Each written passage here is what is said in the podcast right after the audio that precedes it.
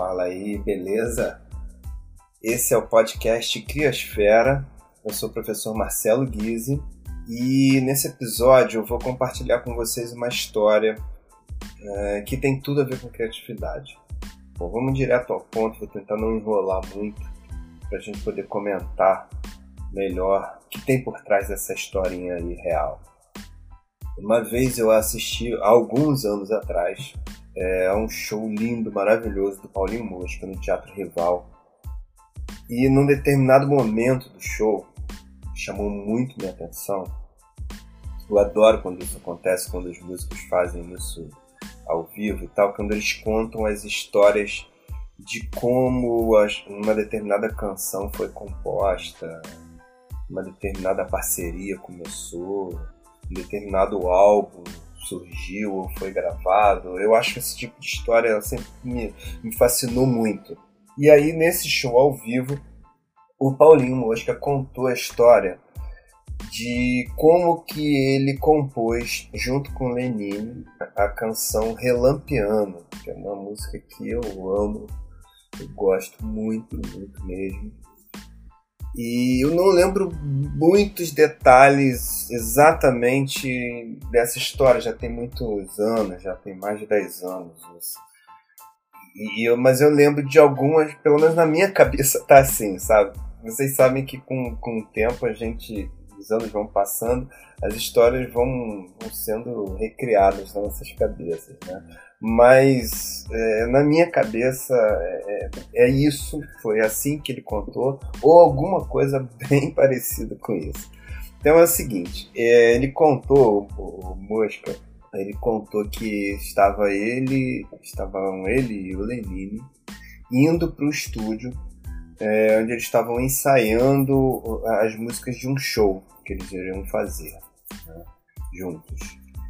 Eles estavam indo no mesmo carro, é, o dia estava bem nublado e trovejava muito, e eles pararam num, num, num semáforo e logo os vários vendedores ambulantes se aproximaram vendendo várias coisas. Eu não sei porque, quando ele contou isso, sempre que eu relembro dessa história, eu imagino aquele sinal de trânsito, um sinal de trânsito ali na lagoa que tem é, perto do quem vai pegar o Rebouças, né? Aquilo ali, eu sempre, sempre que eu passo ali, tem alguns vendedores muito jovens e eu não sei porque vem, vem na minha cabeça esse sinal, talvez na sua venha outros, né? E aí, é, nesse momento em que eles pararam o carro, veio uma menina muito nova, que devia ter em torno de 10 anos de idade, segundo eles falaram, e se aproximou da janela com uma caixinha de balas. E, e logo em seguida, quando ela chegou, veio um som de um trovão, uma luz e um som de um trovão muito forte. E aí a menininha soltou a seguinte frase: Tá relampeando e olhou pro, pro banquinho de trás e tinha uma cadeirinha de, de bebê. E ela falou: tá relampeando, cadê neném? Olhando para a cadeirinha de bebê que estava no, no, banco de trás vazio. E o, o, o, sinal ficou verde, o Mosca e o Lenin se olharam né, e, e seguiram o caminho. Essa frase que a menininha falou era uma frase muito harmônica. Né? Eles, quando eles ouviram esse, esse som e ela falou, ele expressou né, isso de um jeito lindo, mas eu não vou conseguir expressar aqui, mas expressou com uma, com uma linha melódica, que eles ali mesmo no carro, é, o Mosca e o Lenine, começaram a batucar no próprio carro e, e criar e fazer uma música com aquilo. Tá relampeando, cadê neném? Eles receberam um refrão pronto, né? Tá relampeando, cadê neném? O que a menina falou. Tá vendendo drops no sinal para alguém. Então receberam isso pronto. E, e, e, trabalharam o restante da música contando uma história social, enfim, maravilhosa. E Acho que vocês conhecem. Quem não conhece, eu recomendo que conheça, passe, dê uma ouvida. quando a música é Relampiano. E essa música eles chegaram no estúdio, terminaram de compor a música e ela acabou entrando para o repertório do próprio show que eles estavam ensaiando. Olha que legal. E por que que essa história tem a ver com criatividade? Tem a ver o seguinte, o, Mosca, Paulinho Mosca e o Lenine estavam no que eu chamo de modo on. Né? Estavam ligados. Quando a gente está assim, qualquer coisa que acontece à nossa volta pode virar uma ideia de um texto, pode virar um desenho, pode virar um filme, pode virar uma música, um produto, um serviço inovador, a solução de um determinado problema, uma aula, um projeto educacional ou qualquer outra ideia criativa. Né? A ideia é que assim, quando a gente está ligado, as coisas que acontecem à nossa volta é, influenciam a gente. Então a gente vai lá e, sabe, pega, se apropria delas e transforma em outras coisas. E agora, claro que, além de estar ligado, você precisa ter essa atitude criativa. Então, assim, eles perceberam, eles escutaram aquilo ali, mas poderiam deixar aquilo passar. Olha que legal isso que essa menina falou e pronto, passou. Não, mas eles pegaram, escutaram, começaram a batucar, começaram a conversar, a estudar música, chegaram no estúdio, começaram a compor. Não é também só estar ligado.